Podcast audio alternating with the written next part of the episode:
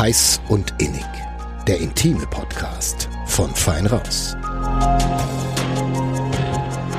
Hi, ihr hört Heiß und Innig, den intimen Podcast vom Verlag Nürnberger Presse. Mein Name ist Lena Wilki. Und mein Name ist Johannes Alles. Johannes, es ist doch so, dass jeder Mensch irgendwie sexuelle Bedürfnisse hat. Also so gut wie jeder. Es gibt natürlich auch Ausnahmen, wie zum Beispiel bei Asexualität, da ist es ein bisschen anders oder kann es anders sein. Aber grundsätzlich hat jeder Mensch sexuelle Bedürfnisse und darunter zählen natürlich auch Menschen mit Beeinträchtigung. Egal, ob du im Rollstuhl sitzt, ob du eine geistige Behinderung hast oder ob du durch ein hohes Alter, das du erreicht hast, beeinträchtigt bist. Sexualität bleibt erhalten, ist da. Und es gibt Sexarbeiter, Prostituierte, die diesen Menschen es ermöglichen, ihre sexuellen Bedürfnisse zu befriedigen. Genau, das Ganze nennt sich dann Sexualbegleitung. Und das unterscheidet sich schon ein bisschen von, von anderer Prostitution haben wir heute gelernt. Richtig, wir haben nicht mit Simone Hartmann gesprochen. Sie ist Sozialpädagogin in Nürnberg und äh, vermittelt Sexualbegleitung und hat zu dem Thema wirklich viel Spannendes zu erzählen, auch zu der Frage, warum uns das eigentlich alle interessieren sollte. Genau, weil irgendwie könnte jeder betroffen sein. Irgendwann mal, ja. Ja. Also viel Spaß mit der Folge. Du fängst dann an, wann immer du möchtest. Hallo Simone, schön, dass du heute hier bei uns bist im Podcaststudio. Ähm, eingangs würde ich dich gerne Folgendes fragen. Ich glaube, dass einige unserer Hörerinnen und Hörer heute hier sehr gezielt in die Folge gekommen sind, ähm, weil sie das Thema interessiert, vielleicht weil sie also das Thema Sexualbegleitung für Menschen mit Behinderung interessiert, weil sie vielleicht ähm, äh, selbst betroffen sind.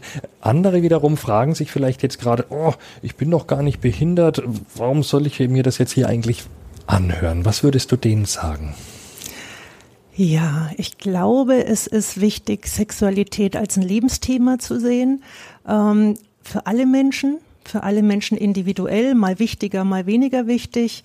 Ähm, aber tatsächlich ist Sexualität für alle Menschen ein Thema, das irgendwann auftaucht und für Menschen mit Behinderung manchmal ein besonderes. Jetzt geht's hier ja nicht nur um Menschen, die mit einer Behinderung geboren wurden, die ihr Leben lang schauen, wie gehe ich um damit, was sind meine Möglichkeiten, sondern jedem Menschen kann Behinderung begegnen. Ähm, es kann im Lauf des Lebens was passieren, dass ich eine Einschränkung bekomme. Und spätestens, wenn wir alt werden, wenn wir pflegebedürftig werden, wenn es körperliche Einschränkungen durch das Alter gibt, auch das zählt zur Behinderung. Auch das zählt zum Thema, ist denn Sexualität dann noch möglich und in welcher Form wäre sie noch möglich? Ja, und selbst wenn es einen persönlich nicht betrifft, also wir mhm. haben ja alle Eltern.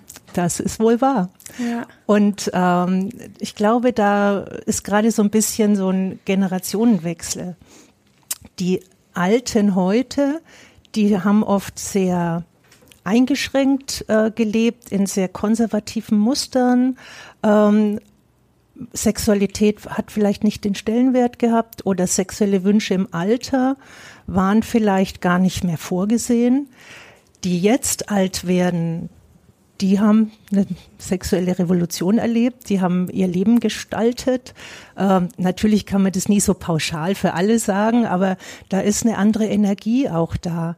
Und die, zumindest wenn ich Kontakt habe mit Menschen aus der Altenhilfe, ähm, wo ich auch Fortbildungen gebe tatsächlich zum Thema Sexualität, ganz allgemein, ähm, da wird es so deutlich, ja, da gibt es sexuelle Wünsche. Und das sind dann manchmal die eigenen Kinder, Töchter, Söhne ähm, in einer Rolle, wo sie Sexualität für ihre alten Eltern oder alten Vater, alte Mutter ja vielleicht unterstützen könnten oder vielleicht auch an eine Grenze stoßen, wo sie merken, das wird jetzt komisch. Hm. Aber begegnet dir das konkret in der Arbeit auch, dass eben Kinder für ihre Eltern ähm, anfragen und sagen, Simone, was kann man da tun? Mein Vater beispielsweise, der ist alleinstehend. Ich habe aber das Gefühl oder die Ahnung, will seine Sexualität noch leben. Was können wir da machen? Mhm. Das begegnet mir tatsächlich in meiner äh, Arbeit sehr, sehr selten. Ähm, ich glaube tatsächlich, Alter und Sexualität ist so eines der letzten Tabus und vor allem die Sexualität der eigenen Eltern ist ein großes Tabu noch. Damit will man vielleicht auch gar nicht so viel zu tun haben und sich das vorstellen. Ähm, von Fachkräften aus der Altenhilfe höre ich das. Die erleben Bedürfnisse von äh, Bewohnerinnen, Bewohnern, Menschen, die sie unterstützen. Und die sind durchaus auch mal im Gespräch mit Angehörigen, ob nicht ja eine sexuelle Dienstleistung, eine Sexualbegleitung vielleicht eine gute Sache wäre. Und dann kommen von den Einrichtungen immer mal Anfragen, ob wir Adressen wissen, ob wir vielleicht noch mehr zu dem Thema sagen können. Mhm. Ich würde gern, bevor wir jetzt noch tiefer in das Thema einsteigen, mal kurz von dir hören, warum dir das eigentlich in deiner Arbeit begegnet, also was du genau machst. Mhm. Also ich arbeite seit gut 30 Jahren mit Menschen mit unterschiedlichsten Behinderungen. Jetzt seit 22 Jahren als Beraterin bei Pro Familia Nürnberg. Und ich habe praktisch das Thema Behinderung so ein bisschen mitgebracht. Ähm, es ist ja in einer großen Bewegung seit äh, vielen Jahren, auch wenn die Schritte oft noch klein sind, in Richtung Selbstbestimmung, in Richtung Inklusion. Ähm, und es geht natürlich darum, für alle Menschen ein Angebot zu machen. Und Sexualität und Behinderung, auch Menschen, die jung sind, die eine Beeinträchtigung, eine Behinderung haben, da ist wirklich immer noch viel Bedarf an Aufklärung. Sowohl für Eltern als auch für Fachkräfte, als auch für die Menschen mit Behinderung selbst. Die wissen oft gar nichts über ihre Rechte. Die wissen gar, oft gar nicht, was kann ich entscheiden, welche Möglichkeiten habe ich denn. Oder ich berate sie zum Thema, wie geht denn eigentlich Geschlechtsverkehr? Ich hatte das noch nie, obwohl ich 40 bin mir erklärt es auch niemand. Ich weiß nicht, ich kann nicht einfach ein Buch lesen, wo ich mal gucken kann oder ja, Pornografie wird natürlich zum Teil genutzt. Das sieht man aber auch nicht unbedingt das wahre Leben und wie es dann bei einem selber funktionieren könnte. Und ähm, ich berate ganz viel zum Thema Sexualität, Menschen mit Beeinträchtigungen und ihr Umfeld, alle, die da so mit dran sind. Ähm, und da ist Sexualbegleitung ein Thema geworden vor etwa 10, 15 Jahren, weil es den Bedarf gibt, weil es Menschen gibt, die sagen, ich hätte gerne das mal, ich weiß aber nicht wie und mit wem. Und da ist eine sexuelle Dienstleistung eine Möglichkeit. Das ist letztendlich das, was du vermittelst dann. Mhm. Ja? Ja. Du hast gerade das Wort Sexualbegleitung ähm, genannt. Kannst du uns das auch nochmal definieren, erklären? Mhm. Sexualbegleitung ist ja kein geschützter Begriff. Das heißt, er begegnet einem ganz unterschiedlich in Fachpublikationen, äh, in Filmen, in Dokumentationen. Es ist nicht einheitlich definiert. Ich kann sagen, was es für mich ist.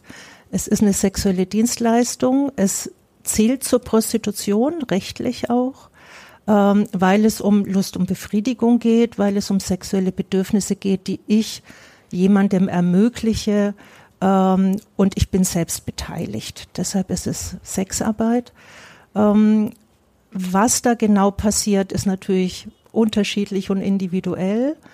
Ähm, aber Sexualbegleitung ist so ein bisschen spezieller im Sinne von, ich schaue mehr auf den ganzen Menschen.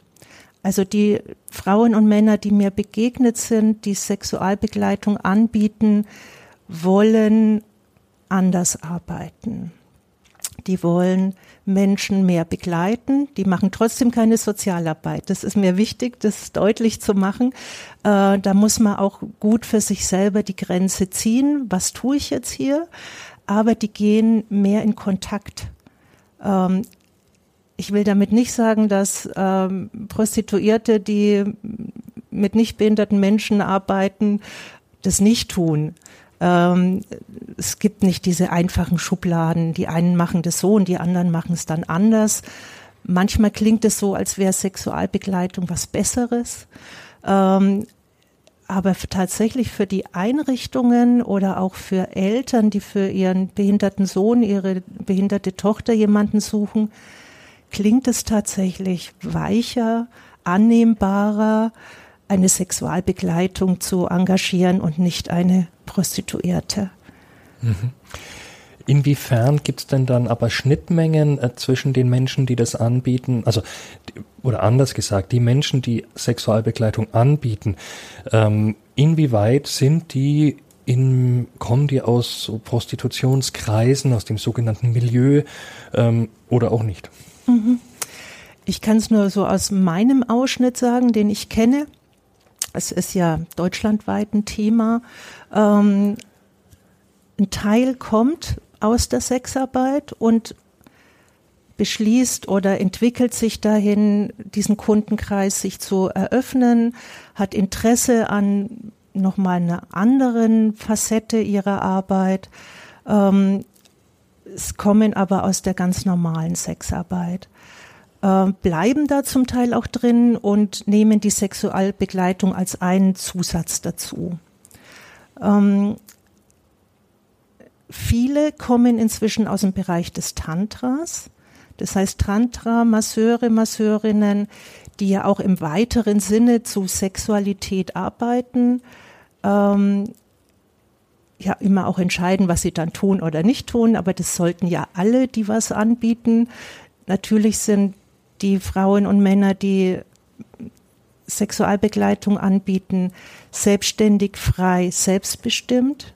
Das ist mir wichtig, das auch deutlich zu machen, weil wir haben natürlich einen Bereich von Zwangsprostitution, von Armutsprostitution, Beschaffungsprostitution, ähm, der ist damit nicht gemeint. Mhm. Das sind alles Menschen, soweit ich sie kennengelernt habe oder auch ausgebildet habe, die für sich entscheiden, dass sie diese Arbeit tun wollen.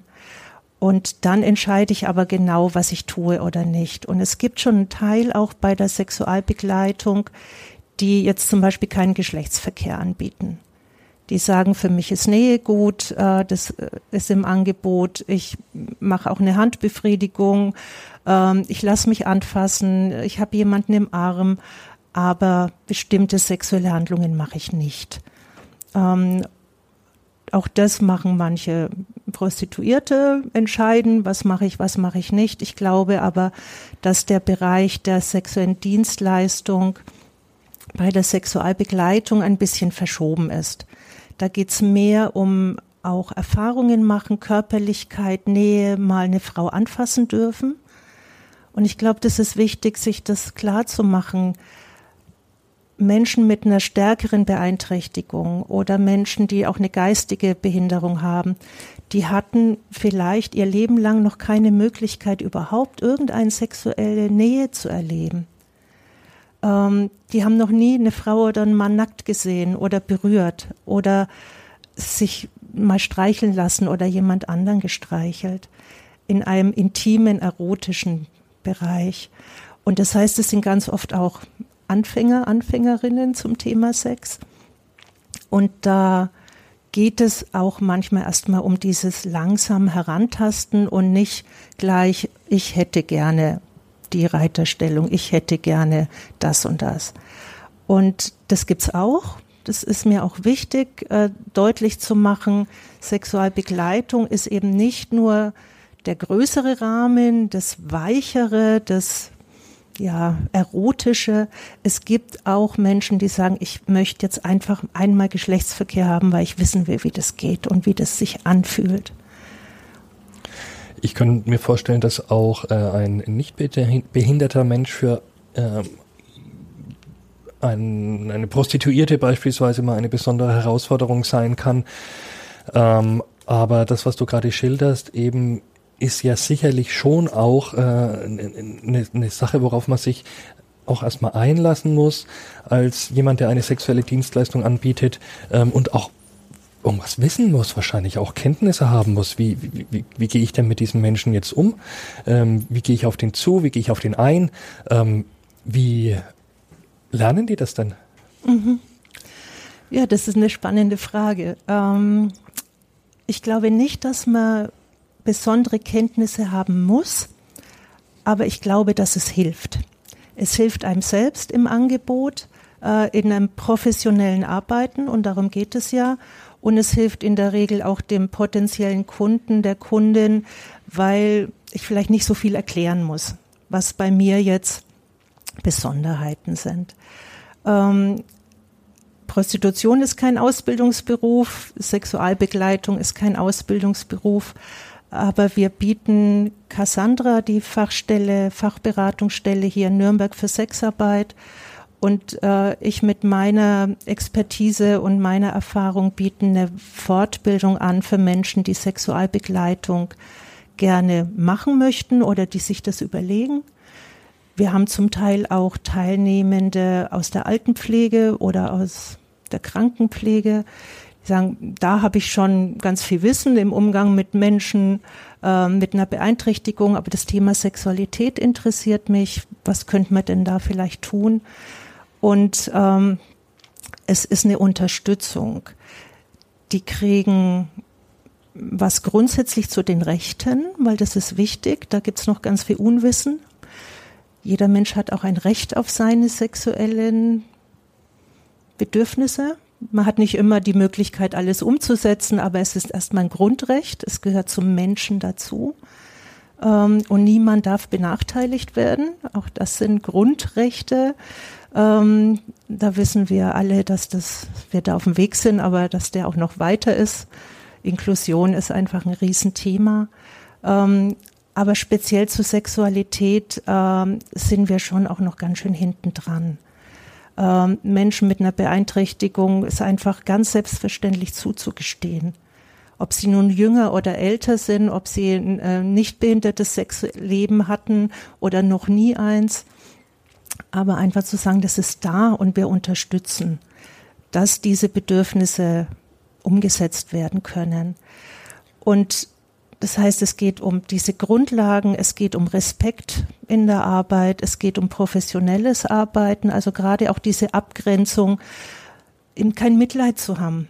Nur weil jetzt jemand vielleicht eine Einschränkung hat. Mitleid ist nie eine gute Basis für eine gleichwertige Begegnung. Ähm, sondern einfach zu sehen, da gibt es besondere Bedürfnisse und da stelle ich mich jetzt drauf ein. Die Menschen, die bei dieser Fortbildung teilnehmen, lernen was über bestimmte Behinderungsbilder, um einfach so eine Idee zu kriegen, was kann mir da begegnen? Was tue ich, wenn jemand eine Spastik hat? Wie kann ich die Person lagern, dass überhaupt eine sexuelle Begegnung möglich ist? Oder jemand, der zum Autismus-Spektrum gehört, äh, wie formuliert er vielleicht Dinge? Braucht es da vielleicht eine Vermittlung? Und dann sitzt da vielleicht die Mutter oder der Vater mit dabei und man verhandelt. Und das ist anders als in der normalen Prostitution. Hm. Und manchmal ruft jemand aus einer Einrichtung an und sagt, wir hätten gerne für unsere Bewohnerin Frau B jemanden.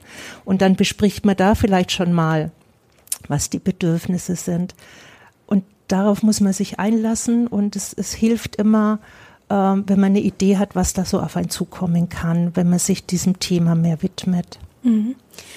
Du hast es gerade angesprochen, ähm, Pflegeeinrichtungen und Mitarbeiterinnen und Mitarbeitern davon.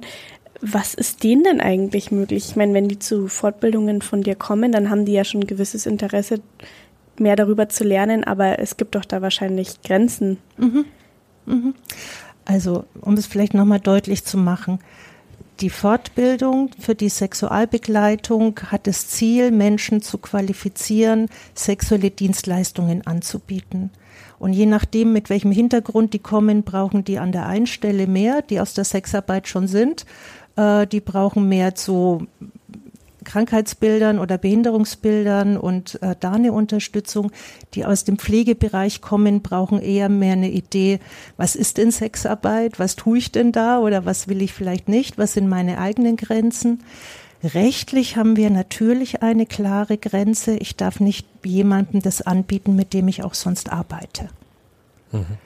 Aber ich könnte zum Beispiel in einer Einrichtung als Heilerziehungspflegerin arbeiten und in einer anderen Einrichtung oder ganz frei sexuelle Dienstleistungen anbieten. Das wäre völlig, rechtlich völlig in Ordnung, ähm, weil ich die das Klientel trenne. Ähm, ob man sich das traut, ist immer so eine Sache, denn irgendwann ist man in der Öffentlichkeit, das spricht sich rum. Und wir haben noch keine so sexualfreundliche Ebene, dass jetzt eine Einrichtungsleitung, wo ich als Heilerziehungspflegerin angestellt bin, dann sagt, ach ja, super, finde ich ja gut, dass Sie das machen, sondern vielleicht gibt es da sogar dann Vorbehalte. Hm. Also die Menschen, die erstmal nicht aus der Sexarbeit kommen, gehen meiner Erfahrung nach eher vorsichtig damit um, wie sie das dann veröffentlichen, mhm. dass sie das tun. Wie läuft es denn ganz konkret ab, wenn jetzt dann ein, ein Mensch mit einer Beeinträchtigung auf dich zukommt, dessen Eltern oder eben aus einer Pflegeeinrichtung jemand und dich ähm, ansprechen? Wie geht's dann weiter? Hast du dann beispielsweise einen, ich sag jetzt mal, einen Pool an, an, an Menschen, an denen dich, du, du dich dann wenden kannst? Ähm, ja? Mhm. Ich gehe noch einen Schritt zurück. Ähm, ich frage immer erstmal, was genau gewollt wird und von wem. Ähm, Menschen, die eine Beeinträchtigung haben, die selber eine Idee haben, dass sie das wollen, die rufen manchmal selber an oder kommen zum Beratungsgespräch, die äußern ihre Wünsche, ich gucke, was ist vielleicht wie möglich, auf was könnten sie achten. Ist ja oft auch ein erstes Mal, dass sie so eine Dienstleistung in Anspruch nehmen. Und es ist gar nicht selten ein erstes Mal, dass sie einen im engeren Sinne sexuellen Kontakt haben. Und ich glaube, ich bin Sozialpädagogin. Ich möchte, dass die eine Idee auch haben, worauf sie achten können bei sich selbst, dass sie erstmal reden, dass sie ihre Wünsche äußern dürfen, dass nicht alle Wünsche immer erfüllt werden. Also ich bereite ein bisschen vor, was so eine Begegnung sein kann, was man da kriegt und was man auch nicht kriegt. Und Menschen mit einer geistigen Beeinträchtigung wünschen sich manchmal eher eine Partnerin. Und dann ist es wichtig zu sagen, das ist keine Partnerin. Die ist für diese Stunde dann da, für ganz bestimmte Ausschnitt. Es ist eine Art von Beziehung, weil man ist in einem engen Kontakt, aber es ist eben nicht die Liebesbeziehung, die man sich eigentlich mhm. wünscht. Also solche Dinge dann vielleicht auch abzuklopfen und zu besprechen ähm, manchmal geht es tatsächlich nur um, wissen Sie jemanden? Das heißt, es ist alles schon klar, es ist besprochen, ich hätte es gerne, wie komme ich denn jetzt an jemanden? Und ähm, wir haben bei Cassandra auf der Homepage ist eine, stehen ein paar Profile, sind eingestellt. Das sind äh, ein Teil der Menschen, die wir auch ausgebildet haben. Äh, für die ist es exklusiv auf der Cassandra-Seite. Das sind Männer und Frauen, zum größten Teil aus der Region, aber inzwischen auch deutschlandweit. Ähm, und ansonsten ist es wirklich leider schwierig. Es gibt nicht so viele, die das anbieten. Zumindest nicht unter dem Namen Sexualbegleitung. Ähm, sicher gibt es viele Prostituierte auch, die sagen, ich arbeite auch mit Menschen mit einer Behinderung. Also das ist für mich kein Ding und die das gut machen. Ähm, da weiß ich natürlich nichts drüber. Mhm. Aber die, die wirklich mit dem, mit der Bezeichnung Sexualbegleitung arbeiten, das ist ein ganz, ganz kleiner Ausschnitt. Es gibt eine Sexualbegleiterin in München, ist die Deva Buscher, die äh, dort arbeitet und die hat auf ihrer Internetseite auch Adressen gesammelt, auch von ganz, aus ganz Deutschland, von Leuten, die sich bei ihr gemeldet haben oder die sie selber kennt, die Sexualbegleitung anbieten. Also auch diese Adresse gebe ich dann weiter. Aber es ist tatsächlich nicht so einfach, jemanden zu finden. Hm. Vor allem auf dem Land. Ich habe dann Anfragen aus der Oberpfalz, aus irgendwelchen Regionen und da gibt es tatsächlich niemanden. Die müssen dann entweder fahren oder jemanden finden, der auch eine längere Anfahrt in Kauf nimmt. Auch das ist aber möglich. Manche Sexualbegleiter, Begleiterinnen machen eben auch aufsuchende Termine.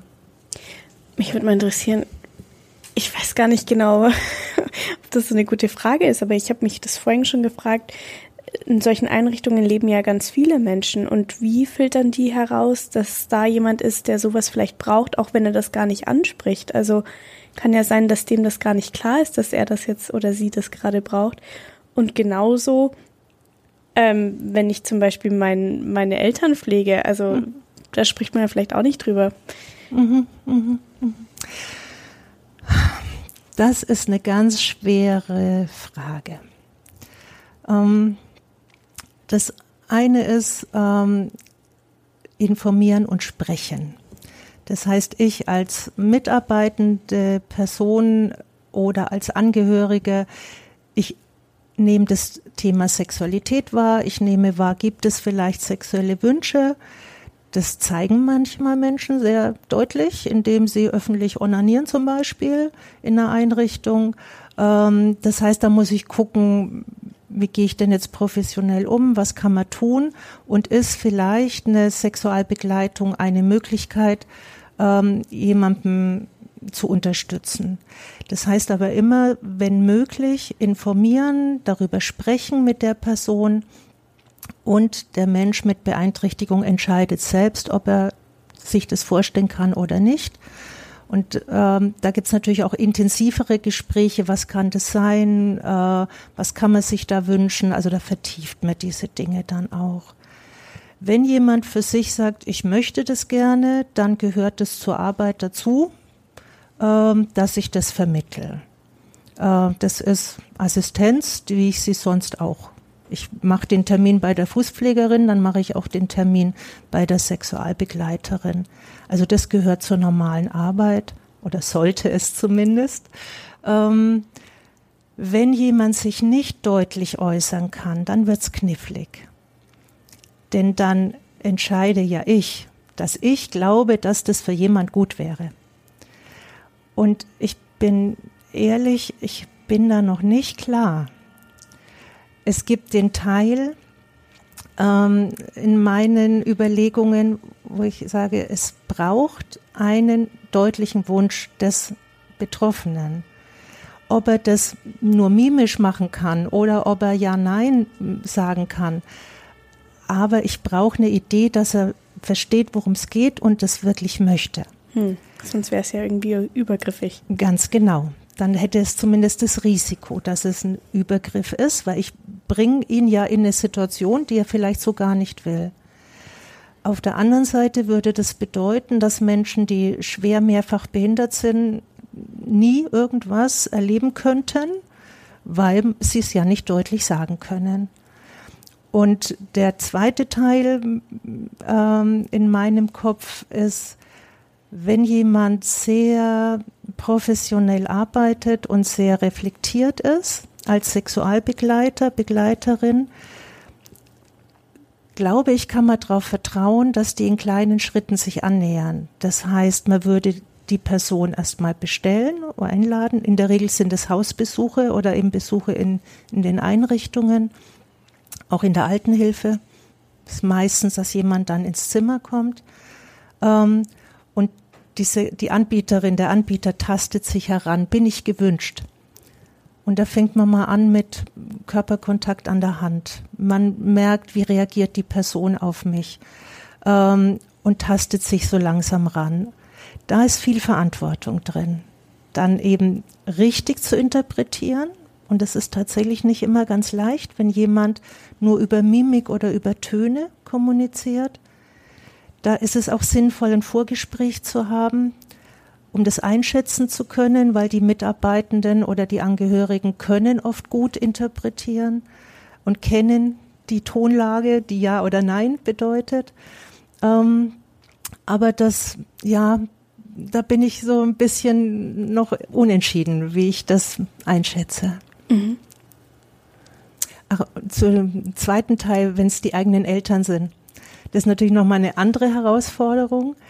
Und tatsächlich äh, begegnet mir das in der Altenhilfe, wenn ich Anfragen habe aus den Einrichtungen, dass die das regeln und nicht über die Angehörigen. Mhm. Knifflig wird's dann, wenn es noch eine Ehefrau oder einen Ehemann gibt. Da habe ich noch gar nicht gedacht. ja, Stimmt natürlich. Ja. ja, also der eine Teil liegt im Pflegeheim, wohnt im Pflegeheim, der andere Teil lebt noch zu Hause. Ja, was dann? Und der eine Teil äußert dann das Bedürfnis. Mhm, ähm, genau. Ja. Hattest du den Fall schon mal? Oder hast du eine Idee, wie man da vorgehen kann? Also ich habe jetzt ein aktuelles Beispiel aus einer Einrichtung, ähm, das jetzt nicht die sexuelle Dienstleistung betrifft, aber wo es äh, einen sexuellen Kontakt unter Bewohnern gibt. Also mhm. der Mann ist im, im Pflegeheim, er hat jetzt eine sexuelle Beziehung aufgenommen mit einer Mitbewohnerin und äh, die sind gerade am Überlegen, wie sie mit der Ehefrau umgehen sollen. Das ist richtig knifflig, weil rechtlich natürlich darf er das leben und muss auch geschützt sein. Wer will schon, dass das eigene Sexualleben irgendwie rumerzählt wird, wenn man es nicht selber mhm. Auf der anderen Seite kommt diese Ehefrau halt zu Besuch und es gibt ein Vertrauensverhältnis als Angehörige. Da gibt es keine einfache Antwort drauf. Nee. Das klingt wirklich knifflig. Wie, wie, ist es grundsätzlich bei, bei sexuellen Kontakten in Einrichtungen untereinander? Also man muss ja auch, gerade wenn das jüngere Leute sind, natürlich auch dafür sorgen, dass das sicher ist und dass wahrscheinlich auch Schwangerschaften ausgeschlossen werden und so weiter. Aber man, mhm. Wie läuft das ab? Hast du da auch Einblick in deine Arbeit?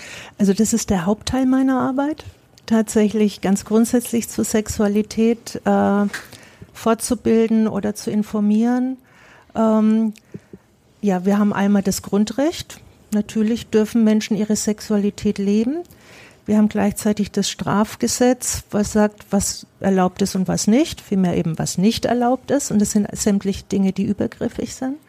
Darauf muss natürliches Personal achten. Ähm, ist es einvernehmlich? Wollen das wirklich beide? Ähm, aber wenn das beide wollen, ist es ihr Recht, das auch so zu leben.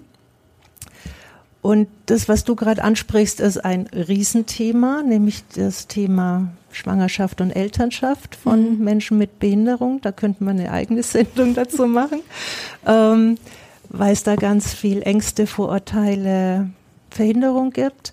Ähm, ganz klar, wenn ich nicht schwanger werden will, brauche ich die Information, wie ich es nicht möglichst nicht werde und den Zugang zu Verhütungsmitteln. In Einrichtungen wird eher zu viel verhütet. Also da kriegen auch Frauen, die gar keinen Geschlechtsverkehr mit irgendjemandem haben oder haben wollen, Verhütungsmittel, mal zur Sicherheit. Hm. Also das ist ein großes Thema. Aber klar, die Verantwortung für Mitarbeitende, egal ob jetzt grundsätzlich zur Sexualität oder zu dem Ausschnitt sexuelle Dienstleistung, ist immer, was sind die Rechte der Menschen mit Beeinträchtigung? Das muss die Grundlage sein. Da gehört Sexualität dazu. Alles, was mit Sexualität zu tun hat, ist ein unveräußerliches Menschenrecht. Das heißt, niemand anders darf darüber bestimmen als ich selbst und die fachlich mit diesen Menschen zu tun haben, haben den Auftrag, auch so steht es im Gesetz, alles zu tun, um den Menschen mit Behinderung zu unterstützen, damit seine oder ihre Wünsche umgesetzt werden. Also das ist ein ganz klarer Auftrag, auch zu allem, alles tun, damit jemand das leben kann. In der Realität sind wir da schon noch einige Schritte entfernt. Für Angehörige ist es oft ein bisschen knifflig. Und äh, ich berate auch Eltern, die wirklich da auch ein Problem haben mit den sexuellen Wünschen ihres erwachsenen Kindes, weil die einfach immer die Sorge hatten, weil die immer sich um alles gekümmert haben. Und wenn jetzt der erwachsene Sohn plötzlich eine erwachsene Sexualität haben will, ist das manchmal eine ganz schöne Herausforderung für Eltern. Ja, kann ich nachvollziehen. Ich würde gerne nochmal zurück zur Sexualbegleitung, konkret zur Sexualbegleitung kommen. Ähm, wen lehnt ihr ab oder wo sagt ihr, Entschuldigung, aber Sie sind jetzt leider nicht richtig bei uns? Das ist auch eine sehr schöne Frage. Ähm, auch das ist eine Herausforderung. Wir lehnen erst einmal niemanden ab. Wir machen keine Eignungsprüfung. Das wäre ein anderes Konzept. Ähm, Wir lassen erstmal alle Menschen zu, die sagen, mich interessiert das Thema. Und wir haben jetzt in den letzten beiden Fortbildungen, wir beginnen jetzt dann die fünfte, ähm, auch ungefähr gut die Hälfte, die nicht aus der Sexarbeit kommen. Also die das einfach erstmal spannend finden oder die eine Affinität dazu haben. Ein Teil derer, die die Fortbildung machen, entscheiden selbst, dass es nicht ihre Arbeit ist. Dass sie das zwar spannend finden und interessant und wichtig, aber nicht für sich selbst.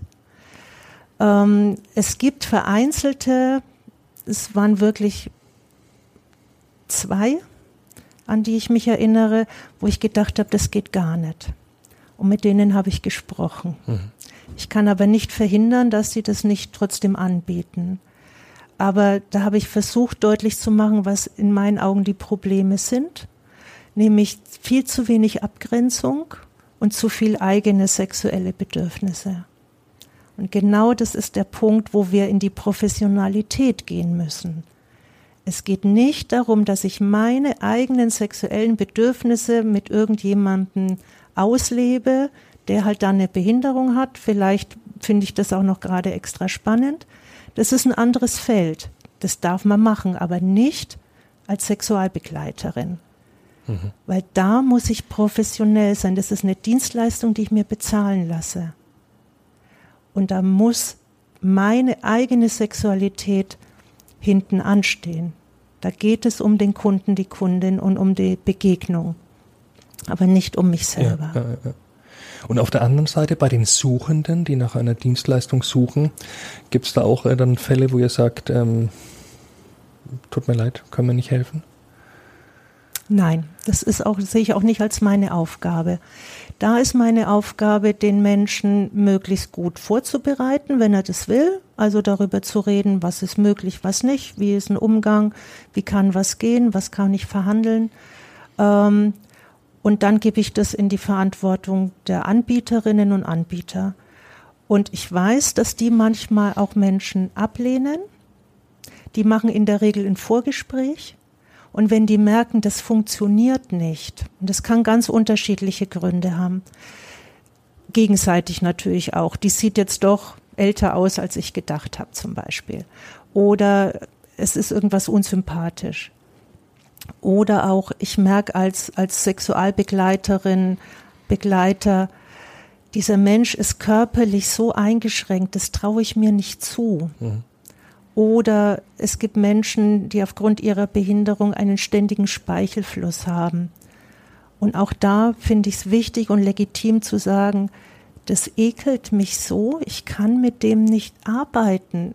Ich küsse den ja sowieso nicht, aber das ist mir so unangenehm, dann ist es wichtig, da auch eine klare Grenze zu setzen. Dann werde ich nicht sagen, ich finde dich eklig, äh, sondern zu sagen, ich kann mir das nicht vorstellen. Mhm. Ähm, und das ist wichtig, auch auf die eigenen Grenzen zu achten. Wie ist es denn mit Menschen, die nicht beeinträchtigt sind, die kerngesund sind und zu euch kommen und sagen, oh, ich, Bordell ist mir fremd, das will ich irgendwo nicht. Das, mhm. was ihr dort vermittelt, anbietet, das ist mir irgendwo, wäre mir vertrauter, angenehmer. Ähm, was ist dann? Die haben den gleichen Zugang. Mhm. Also ähm, auch ein nicht behinderter Mensch kann, und tatsächlich kommt, kommen solche Anfragen vor, wenn auch selten, aber sie kommen vor, äh, kann auch sagen, ich hätte es gern ein bisschen anders. Und meine Erfahrung in der normal, Anführungszeichen, normalen Prostitution die waren eher negativ. Ich habe eher das Gefühl gehabt, das geht um Zeit, ich muss jede Handlung extra bezahlen oder oder oder. Es stresst mich. Natürlich haben die auch die Möglichkeit, zu einer Sexualbegleiterin zu gehen und zu sagen, die nimmt sich eine Stunde Zeit. In der Regel bezahlt man Zeit und nicht die Handlung. Hm. Das heißt, man hat einen, einen Rahmen und dann guckt man, was da passiert. Und ähm, die Haltung tatsächlich der Frauen und Männer, die ich persönlich kennengelernt habe, die Sexualbegleitung anbieten, die haben eine andere Einstellung zu Menschen. Da geht es um mehr Respekt, da geht es um mehr Achtung vor Anderssein auch, individuell sein Und davon würden auch nicht behinderte Kunden und Kundinnen profitieren. Würdest du sogar so weit? Ah, Moment, jetzt ist es, Entschuldigung, jetzt ist es nach oben. Genau. Ja, perfekt, super. Jetzt trinke ich schnell. Würdest du sogar so weit gehen, das zu empfehlen? Ähm, äh, auch quasi einem nicht beeinträchtigten Menschen, weil man ja dadurch nicht äh, Gefahr läuft, ähm, an eine Frau zu geraten, die ausgebeutet wird, die in einem zwangsprostituierten Verhältnis ist. Ähm, ja. Also so weit würde ich nicht gehen, es zu empfehlen, aber ich glaube, oh, das ist jetzt wirklich eine überraschende Frage. Jetzt muss ich mich kurz sortieren in meinem Gehirn, was mir dazu einfällt. Darf, darfst du gerne. also, ähm, ich finde es wichtig, erst nochmal als Ausgangspunkt, Sexualbegleitung ist nicht grundsätzlich besser oder hochwertiger als sexuelle Dienstleistung allgemein. Es betrifft oder es nimmt einen anderen Ausschnitt und ich glaube, dass viele Menschen davon profitieren würden. Ähm, man kann aber genauso gut äh, sagen, ich weiß, was ich will, ich habe da eine Frau vor Ort, mit der komme ich gut klar, die arbeitet da als Prostituierte wunderbar. Also da kriegt man jetzt bei einer Sexualbegleiterin nicht unbedingt mehr. Vielleicht was anderes, aber nicht unbedingt mehr. Ähm, was wir im Moment haben, ist ein, ein Angebotsfeld, das unglaublich klein ist.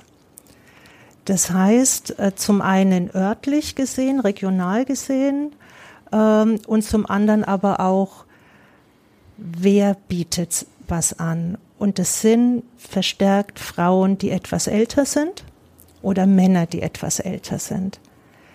Das kommt daher, zumindest ist es meine Interpretation, dass es auch hilft, eine gewisse Lebenserfahrung zu haben, eine gewisse Berufserfahrung zu haben, um dann zu sagen, ach, das Thema Menschen mit Beeinträchtigung finde ich spannend. Ähm, also so eine Art von Weiterentwicklung oder Spezialisierung. Äh, und das wird eine Prostituierte, die mit 25 äh, vielleicht anfängt, die wird diesen Ausschnitt nicht sehen und die wird vielleicht auch nicht so viel mitbringen an Menschenkenntnis, an Empathie und das braucht es da schon etwas mehr. Hm. Als im, behaupte ich jetzt. Vielleicht würde mir eine Sexarbeiterin widersprechen, ähm, aber aus meiner Sicht ähm, sind es wichtige äh, Eigenschaften oder Kompetenzen. Ähm, und dadurch kann ich eben, wenn ich jetzt ein junger Mensch bin, sagen, ich hätte gerne eine sexuelle Dienstleistung, die soll bitte ähnlich alt sein wie ich, die soll blond sein, großbusig, was auch immer ich für eine Vorstellung habe, das werde ich so nicht kriegen auf dem Markt der Sexualbegleitung. Ähm, das heißt, es ist dann auch immer ein Kompromiss oder ein, okay, was ist mir jetzt wichtig, wie die aussieht oder wie die mit mir umgeht. Mhm. Und ähm, grundsätzlich glaube ich, dass die Sexarbeit mehr Menschlichkeit vertragen würde äh, für alle Beteiligten, dass es endlich aufhört, Prostituierte in eine Schublade zu stecken, ob die Schublade heißt, die können das gar nicht freiwillig machen oder ob die Schublade heißt, die sind weniger wert als Menschen oder die feministische Schublade von, das ist sowieso alles Ausbeutung und Patriarchat. Ich glaube, dass uns das nicht weiterbringt.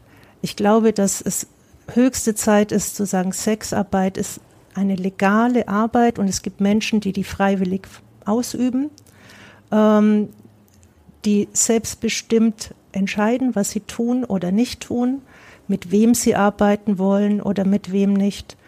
Und dass alle Menschen, die das in Anspruch nehmen wollen, auch die Möglichkeit und das Recht haben, das zu tun. Also dass wir von diesen Klischees endlich wegkommen. Hm. Du, darf ich?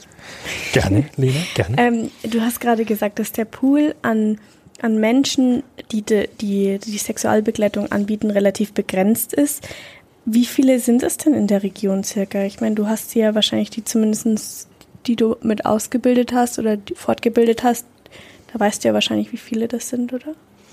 Also ich weiß nicht, wer alles noch arbeitet. Mhm. Tatsächlich ist das Berufsverbot in, in, im Lockdown, war da, hat sich auch ausgewirkt. Ähm, ich weiß von zweien, die aufgehört haben in der Zeit, wo sie jetzt nicht arbeiten durften und die sich jetzt einfach anders orientiert haben. Wenn ich es richtig im Kopf habe, äh, sind es im Moment auf der Cassandra-Seite vier Frauen und zwei Männer ähm, wobei eine nicht aus der Region ist, sondern äh, Baden-Württemberg. Ähm, aber da kann man einfach mal gucken. Insgesamt für Deutschland auf der Seite von der Deva Buscha sind es, glaube ich, um die 30 oder 40. Da weiß ich aber überhaupt nicht, wie die arbeiten oder ob die eine Fortbildung hatten oder ob welche Qualifikation die haben. Da kann ich nichts dazu sagen. Aber ähm, das heißt, die, die so offen sich irgendwo registrieren, die offen damit werben, dass sie Sexualbegleitung anbieten, das ist schon eine Handvoll in Deutschland. Und wie viele Anfragen kriegst du so circa im Jahr, was sowas angeht? Also das hat immer mal so Wellen. Ähm, das Thema ist in jeder Fortbildung in der Behindertenhilfe mit da. Das heißt, in den Einrichtungen ist es da. Die suchen einen Umgang oder eine Haltung dazu. Ähm, da mache ich vielleicht acht bis zehn im Jahr. Ähm, Anfragen direkt speziell dazu würde ich sagen, vielleicht vier im Monat. Äh, von Kunden dann? Äh, Oder? Komplett. Also die jemanden suchen. Ah, okay. Und in der Beratung selber kommt es dann manchmal äh, mit auf den Tisch. Wenn man erstmal über Sexualität redet, redet man vielleicht dann auch über die Möglichkeiten, und Sexualbegleitung. Mhm. Bei vier Anfragen im Monat und jetzt sagen wir mal vier Frauen, zwei Männern, die du jetzt aktuell kennst, das klingt für mich so, als wäre es ausreichend, aber wahrscheinlich ist diese, ich rede jetzt mal, ist kein schönes Wort, das wird immer so negativ verwendet, also Dunkelziffer, aber eben diese, die Zahl der Menschen, die das vielleicht gerne in Anspruch nehmen wollten, sich aber noch nicht trauen, mhm. wahrscheinlich viel, viel höher, könnte ich mir vorstellen. Mhm. Es gibt noch Unwissen, da versuche ich durch meine Vorträge und Fortbildungen was dagegen zu tun. Auch in den Einrichtungen, dass das einfach ein, da ist, ein Thema sein kann. Ähm, was ich so auch mitkriege aus den Einrichtungen ist, es läuft ja gar nicht auch unbedingt über mich, sondern es ist in der Region bekannt, dass Cassandra als Fachstelle da ist, dass es da äh, die Profile gibt. Das heißt, die buchen direkt das heißt, die Anfragen sind eher die, die noch unsicher sind oder die noch keine Idee haben, wie sie weiterkommen. Und die haben oft schon ähm, längere Zeit versucht, irgendwo jemanden zu finden. Und dann landen die irgendwann bei mir und erhoffen sich, dass ich vielleicht noch eine andere Idee habe. Also was bei mir ankommt in der Arbeit, ist tatsächlich nur ein kleiner Teil mhm, des tatsächlichen mhm. Bedarfs. Wenn ich mit Fachkräften aus den Einrichtungen, in der Regel Wohneinrichtungen für Erwachsene, darüber spreche, ist der Bedarf immens. Du hast ja gerade schon gesagt, der Bedarf ist groß. Also die, die Nachfrage ist groß sozusagen. Wie läuft es denn eigentlich mit der Bezahlung? Mhm. Das ist eines der großen Probleme und Hindernisse, die Menschen mit einer Beeinträchtigung haben. Ähm, vor allem die, die äh, früh oder von Anfang an eine Behinderung haben. Im Alter ist es sicherlich ein bisschen anders einzuschätzen. Die Frage ist, wie viel Geld habe ich? Ähm, viele meiner Klientinnen und Klienten, die ich berate, arbeiten in Werkstätten für Menschen mit Behinderung. Die verdienen gerade mal ein Taschengeld. Ähm, das heißt, Geld ist ein Thema.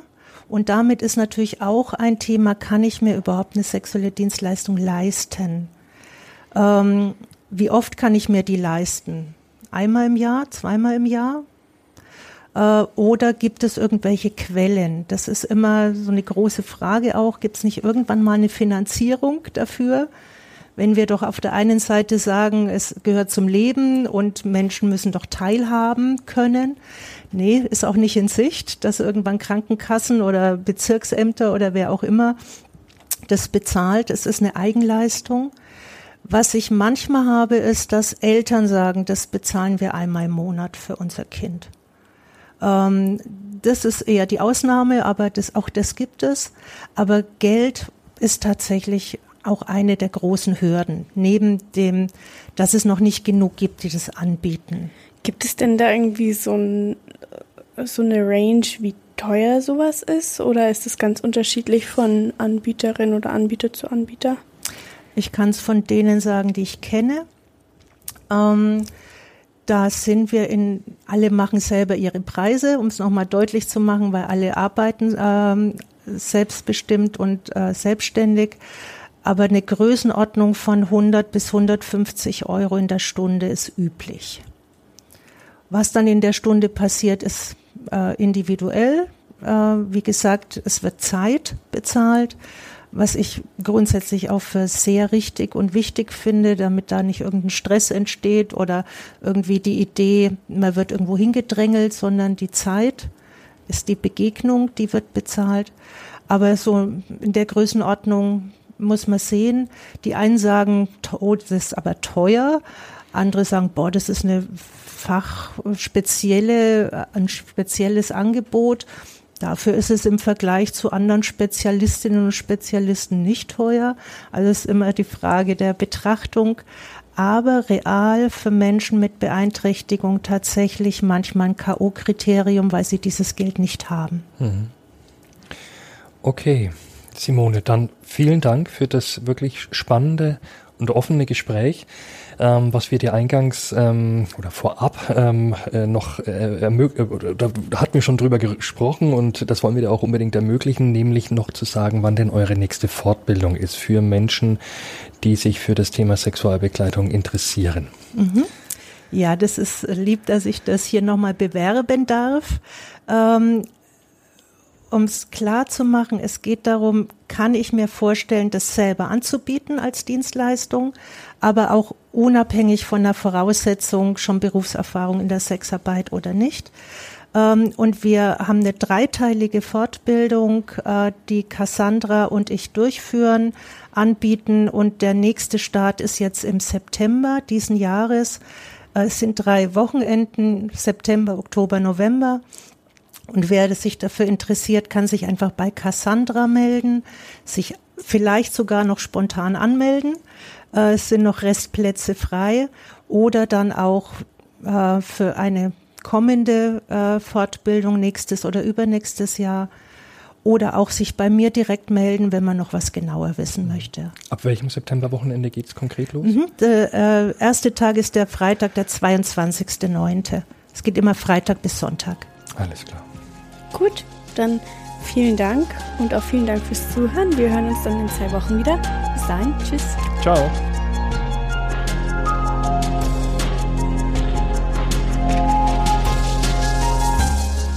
Mehr zu heiß und innig bei Feinraus und nordbayern.de.